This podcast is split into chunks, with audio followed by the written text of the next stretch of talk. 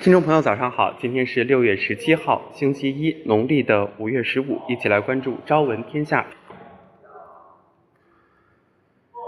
六月十六号，从应急管理部获悉，截至六月十六号十时，南方本轮暴雨导致的洪涝灾害已造成八省六百一十四万人受灾，八十八人死亡，十七人失踪，三十八点八万人紧急转移安置，十七点三万人需紧急生活救助。今天上午。应急管理部召开防汛抗洪抢险救灾调度会商会议，安排部署防汛抗洪抢险救灾工作。在车市整体下滑的当下，吉利汽车依旧领跑自主车市，但是就自身销量而言，它也是在衰退的。五月份，吉利汽车销量达到九万零三百零九辆，同比下滑约百分之二十七，环比下滑百分之十三。一到五月累计总销量五十六万零八百零五辆，同比下滑约百分之十二。长城共售出新车六万两千五百五十九辆，同比下滑百分之十一点七八。一到五月份累计销量四十三万零二百三十九辆，同比增长百分之五点一一。五月长安汽车共销售计十万三千四百七十四辆，环比增长百分之四点七，略胜吉利一筹。一到五月累计零销售额达到五十五万八千六百四十一辆，比亚迪五月销量为三万三千九百二十辆，其中新能源汽车的销量为两万一千八百九十九辆，同比增长百分之一点二九；传统燃油汽车的销量为一万两千零二十一辆，同比下降百分之四十八点九。由于销量下滑，东风悦达起亚决定停产一工厂。从年初开始，起亚迪汽车已考虑关掉中国市场的一家工厂，重组业务自救，应对销量锐减。据媒体报道，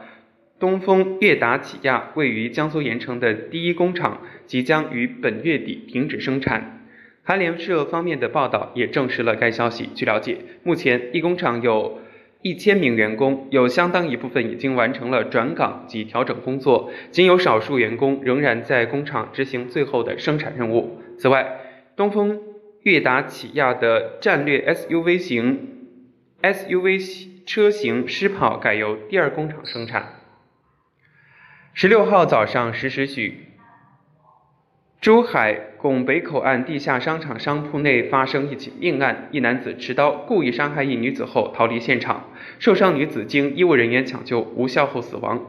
今天下午三时许，此案的犯罪嫌疑人黄某，男，四十岁，辽宁人，被拱北警方抓获。经初步调查，案件系因情感纠纷而引发，目前案件正在进一步调查当中。十五号，保定白沟新城。管理委员会在其官方微信上就男童注射疫苗后死亡一事发布了情况通报，称在相关专家指导下，对受种的儿童所涉疫苗展开认真规范的调查，对所涉及的人员进行严格调查，查明原因，查明事实，依法依规进行处理。最近两天，一男子辱骂摔伤民警的视频在网上热传。视频显示，在北京丰台镇一小区内，一名遛狗的男子辱骂执法的民警，并将民警狠摔在地上，致其腰椎严重受伤。六月十六号下午获悉，该男子郭某因涉嫌妨碍公务罪，现已被丰台公安分局刑事拘留。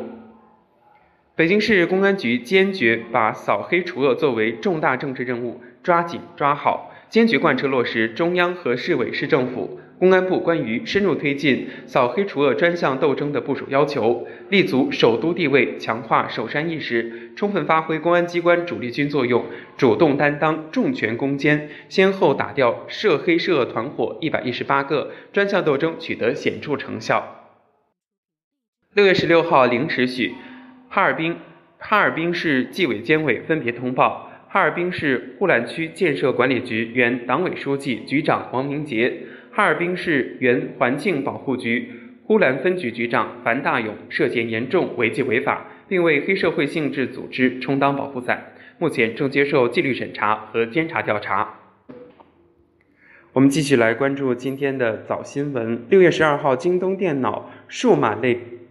日爆品开启聚会模式以来，华为、戴尔等巨头品牌厂商同台竞逐，掀起一波销售竞逐浪潮。其中，华为笔记本成交额同比增长百分之二百九十九，华为平板成交额同比增长百分之一百五十七，惠普笔记本成交额同比增长百分之一百四十八，戴尔台式机成交额同比增长百分之二百六十九。